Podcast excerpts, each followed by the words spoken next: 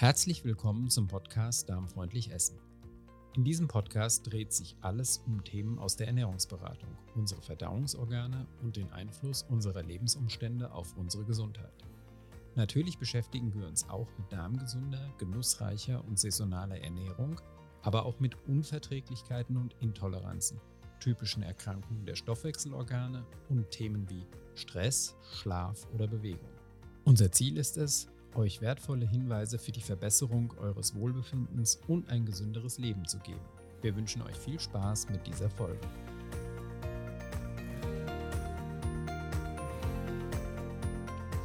Ja, ich begrüße euch zum inzwischen vierten Carla Kocht Podcast. Ich freue mich über euer Interesse und auch über das Feedback, das mich auf allen möglichen Kanälen erreicht. Ja, im heutigen Podcast wird es um das intermittierende Fasten gehen. Ich hatte ja versprochen, dass ich dazu noch mal etwas ausführlicher etwas sagen werde. Bevor wir aber mit diesem Thema starten, habe ich noch ein paar andere Anmerkungen zu machen. Zum einen muss ich einen Fehler aus dem letzten Podcast korrigieren. Und zwar habe ich gesagt, in der Schale von Getreide würden Pektine stecken. Das ist natürlich vollkommener Blödsinn. Gemeint sind nicht Pektine, sondern Lektine. Hier hat sich mein Korrekturprogramm verselbstständigt und ich habe es beim Aufnehmen des Podcasts einfach vom Skript übernommen, ohne das zu bemerken. Erst als ich den Podcast nochmal gehört habe, ist mir der Fehler aufgefallen. In der Schale von Getreide sind natürlich Lektine und Saponine enthalten und können für den Darm zum Problem werden. Pektine sind etwas ganz anderes. Dann kam in meinem Ringana-Team letzte Woche eine lebhafte Diskussion auf, weil ich irgendwann in einem Nebensatz mal gesagt habe, dass Obst nicht per se gesund ist. Das sorgte für eine Menge Aufregung und ich hatte gut zu tun, das zu erklären. Tatsächlich ist es nicht sehr klug, wenn jemand haufenweise Obst isst. Ich erlebe immer wieder, dass Leute meinen, sich gesund zu ernähren, weil sie ganz viele gesunde Sachen essen, unter anderem auch viel Obst. Das sind sehr oft sogar Leute, die übergewichtig sind und sich darüber wundern. Wenn wir essen, sollten wir vollwertig essen. Und Obst allein ist keine vollwertige Mahlzeit und macht stoffwechseltechnisch dann auch gerne Probleme. Warum das so ist, werde ich ebenfalls in einem der nächsten Podcasts mal aufgreifen. Ich finde das Thema ganz, ganz wichtig, habe mir aber für heute ein anderes Thema ausgesucht, aber ich komme auf jeden Fall darauf nochmal zurück. Ja, bevor ich jetzt dann endlich zum eigentlichen Thema des heutigen Podcasts kommen werde, möchte ich noch etwas richtigstellen, worauf mich eine Hörerin netterweise hingewiesen hat. Und zwar hatte ich euch in der ersten Folge des Podcasts in Bezug auf meine Ausbildung erzählt, dass es bei der klinischen Psychoneuroimmunologie um das Zusammenspiel mehrerer Faktoren geht und hatte das so ein bisschen ausgeführt. Ich hatte allerdings nicht erwähnt, dass in diesem Konzept auch Bewegung eine ganz große Rolle spielt. Und darauf hat mich die Hörerin jetzt nochmal aufmerksam gemacht und das völlig zu Recht. Die klinische Psychoneuroimmunologie, abgekürzt KPNI, ist eine fachübergreifende Wissenschaft, die sich ja so mit den komplexen Zusammenhängen zwischen Gesundheit und Krankheit beschäftigt, kann man sagen. Und die Erkenntnisse der Psychoneuroimmunologie, abgekürzt PNI, in die Praxis bringt. Deshalb klinische Psychoneuroimmunologie. Sie benutzt also die Erkenntnisse der Psychoneuroimmunologie, um therapeutische Interventionen und auch prophylaktische Ansätze zu entwickeln. Dabei geht es um die verschiedenen ineinandergreifenden Systeme des Menschen und des menschlichen Körpers und deren Einfluss auf Gesundheit und Krankheit. Dazu gehört zum Beispiel das psychosoziale System oder das Immunsystem, das Nervensystem, das hormonelle Zusammenspiel, aber eben auch der Bewegungsapparat. Typische Fragen sind zum Beispiel, wie sich Stress auf den Körper auswirkt oder wie der Energiestoffwechsel reguliert wird oder auch ob eine veränderte Darmflora psychische Auswirkungen haben kann.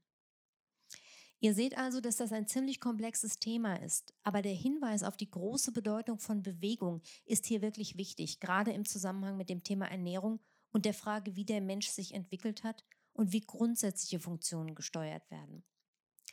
Ich verlinke euch in den Shownotes die Website der Gesellschaft für klinische Psychoneuroimmunologie für alle, die das Thema interessiert.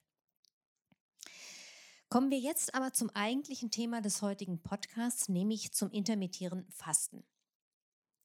Ich bin damit während meiner Ausbildung zum ersten Mal in Kontakt gekommen, allerdings zunächst mal ohne dass dieser Name gefallen wäre. Vielmehr ging es um die Frage, wie sich unsere Vorfahren ernährt haben, was ja wiederum entscheidenden Einfluss auf die Entwicklung unserer Verdauungsorgane und unseres Stoffwechsels gehabt hat. Und unsere Vorfahren haben eben anders als wir, nicht dauernd essen können. Dass uns heute ununterbrochen Nahrung zur Verfügung steht, ist ja eine völlig neue Entwicklung. Noch vor 100 Jahren war das für viele Menschen alles andere als eine Selbstverständlichkeit. Und jahrmillionenlang, also während sich der menschliche Körper zur jetzigen Form entwickelt hat, war das Nahrungsangebot sogar extrem beschränkt. Man aß viel, viel seltener als heute und zwischen der Nahrungsaufnahme lagen naturgemäß lange Pausen. Auf genau dieses Ernährungsverhalten aber ist unser Stoffwechsel und im Prinzip auch unsere ganzen Verdauungsorgane ausgerichtet. Dass wir heute Dauer essen, ist also biologisch so nicht vorgesehen und führt auch zu zahlreichen Problemen, die sich dann im schlimmsten Fall als sogenannte Zivilisationskrankheiten manifestieren. Dabei essen wir nicht nur viele Lebensmittel, die uns nicht zuträglich sind, wir essen auch insgesamt viel zu viel. Man weiß aus Tierversuchen, dass sich eine geringere Nahrungszufuhr positiv auf die Gesundheit auswirkt. In einem Versuch mit Mäusen konnte der Alterungsprozess drastisch verlangsamt werden, wenn das Nahrungsangebot reduziert wurde. Zwar ist noch nicht sicher, inwiefern sich diese Ergebnisse komplett auf den Menschen übertragen lassen. Verschiedene Studien, aber auch die Logik des dahinterstehenden Systems und die Beschaffenheit unserer Stoffwechselorgane legen aber nahe, dass diese Erkenntnisse durchaus auch eine Relevanz für den Menschen haben.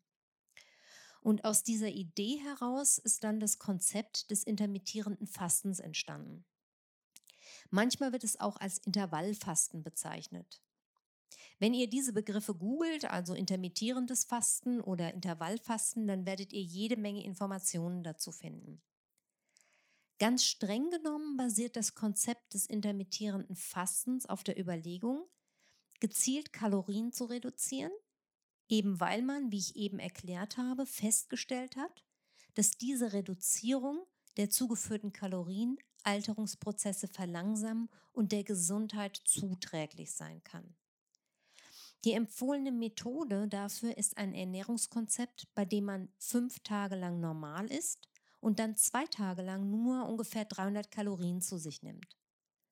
Zahlreiche Studien legen den Schluss nahe, dass dieses intermittierende Fasten den Körper resistenter gegen oxidativen Stress macht und dieser oxidative Stress wiederum spielt eine wichtige Rolle beim Alterungsprozess.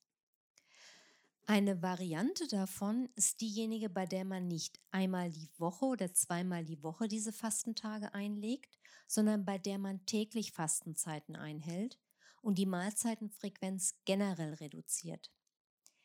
In der Zeit, in der man fastet, nimmt man dann weder kalorienhaltige Getränke noch Speisen zu sich. Dieses Essverhalten imitiert ein bisschen das Ernährungsverhalten unserer Vorfahren, die auch weniger als drei Mahlzeiten am Tag zu sich genommen haben. Das Thema ist wirklich interessant und ich kann euch nur ermutigen, euch damit ein bisschen zu befassen. Mir selber ist das sofort eingeleuchtet und ich habe das dann auch direkt umgesetzt und in meinen Alltag integriert. Ich muss sagen, dass ich mich mit diesem Konzept oder diesem Ernährungsverhalten sehr, sehr wohl fühle. Man muss dabei anfangs ein bisschen experimentieren, findet dann aber meist eine ganz gute Variante für sich. Ich persönlich mache es zum Beispiel so, dass ich gegen 8.30 Uhr frühstücke und gegen 13 Uhr ungefähr zu Mittag esse. Spätestens ab 14 Uhr esse ich gar nichts mehr. Das bedeutet, dass ich eine Nahrungspause von bis zu 18,5 Stunden habe. Damit komme ich sehr, sehr gut zurecht und konnte auch einige Beschwerden loswerden. Vor allem schlafe ich seitdem wieder sehr gut. Für Menschen, die nicht gerne frühstücken, ist es fast noch einfacher. Die lassen dann nämlich einfach das Frühstück weg und nehmen als erste Mahlzeit des Tages ein Mittagessen ein. Dann gibt es ein frühes Abendessen und man fastet wieder bis zum nächsten Mittag. Meine Erfahrung ist, dass nur die ersten Tage ein bisschen holprig sind, dass es dann aber ganz einfach wird. Ich habe zum Beispiel überhaupt keine unangenehmen Hungergefühle mehr, kann aber jetzt echten Hunger auch wieder besser wahrnehmen und freue mich auf das Essen, das ich auch wieder anders wertschätze. Und ich bin generell nicht mehr so sehr auf das Essen fixiert und kann es auch mal aushalten, wenn ich ein bisschen warten muss, bis es Essen gibt, wenn es länger dauert und ich bekomme deswegen keine schlechte Laune mehr, wie das früher der Fall gewesen ist. Es gibt natürlich auch bei mir mal Ausnahmen oder auch Tage, die irgendwie unvorhergesehen sind oder die ganz blöd laufen. Aber generell komme ich mit der Reduktion auf zwei Mahlzeiten prima zurecht, zumal das für mich im Alltag auch einige Vorteile mit sich gebracht hat. Ich kann guten Gewissens das Essen auch mal verschieben, wenn es gerade sowieso nur hektisch ist und irgendwie zwischen Tür und Angel stattfinden würde. Außerdem spare ich mir Mahlzeiten für unterwegs komplett, was eine große Erleichterung für den Planungsaufwand ist und auch die Vorbereitungszeit für irgendwelche Auswärtsmahlzeiten fällt damit komplett weg. Ich habe früher tatsächlich viel Zeit damit zugebracht, mir Mahlzeiten vorzubereiten, die ich dann unterwegs essen konnte. Und ich finde das eine Riesenerleichterung, dass ich diesen Aufwand nicht mehr habe. Bei den Mahlzeiten, die ich esse, sorge ich dann allerdings für eine gute, ausgewogene, ausreichend sättigende und in Ruhe genossene Mahlzeit, bei der ich Zeit zum Kauen und Genießen habe. Das ist nämlich sehr viel wichtiger als diese regelmäßigen Mahlzeiten, auf die manchmal gepocht wird.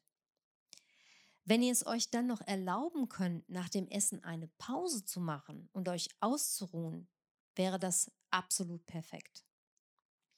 Man muss, wie gesagt, ein bisschen ausprobieren, um für sich herauszufinden, auf welche Mahlzeit man gut verzichten kann und für welche Mahlzeiten man sich Zeit nehmen kann, wie der optimale Rhythmus ist und was man essen muss, um wirklich satt zu werden und die Essenspausen nicht als Qual zu empfinden.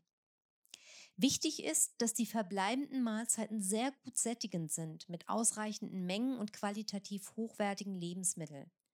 Sie sollen ausgewogen sein, was Protein und Kohlenhydrate angeht, gesund sein und ausreichend gesunde Fette enthalten. In den Essenspausen gibt es wirklich nichts außer Wasser.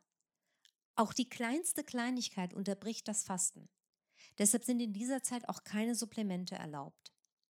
Wer regelmäßig Medikamente nehmen muss und die Einnahme nicht auf zwei Zeitpunkte komprimieren kann, für den ist das intermittierende Fasten nicht geeignet.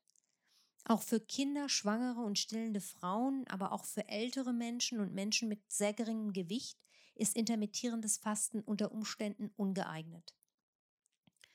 Über die vielen positiven Auswirkungen auf die Gesundheit könnt ihr mittlerweile wirklich eine Menge im Internet nachlesen und es gibt inzwischen auch gute Bücher zum Thema. Wenn ihr euch nicht zutraut, das allein auszukundschaften oder wenn ihr generell eure Ernährung unter die Lupe nehmen möchtet oder wenn ihr ein bestimmtes Ernährungsziel oder ein Problem habt, zum Beispiel ab- oder zunehmen wollt, stehe ich euch natürlich auch sehr gerne mit einem Coaching oder in der Ernährungsberatung zur Verfügung.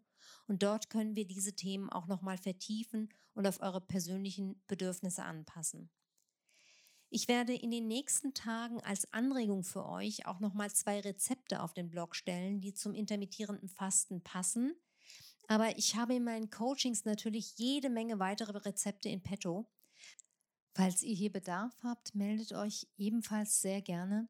Ich arbeite auch schon an Downloads für meine Website. Ja, zum Schluss habe ich noch eine wichtige Bitte an euch in eigener Sache.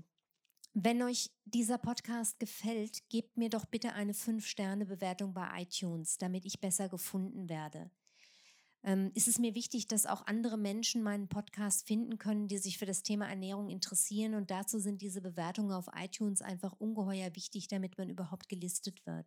Ich bin dir wirklich sehr dankbar dafür, wenn du dir die Zeit nimmst. Ja, dann bleibt mir noch dir eine schöne Woche zu wünschen. Ich sage liebe Grüße, deine Carla.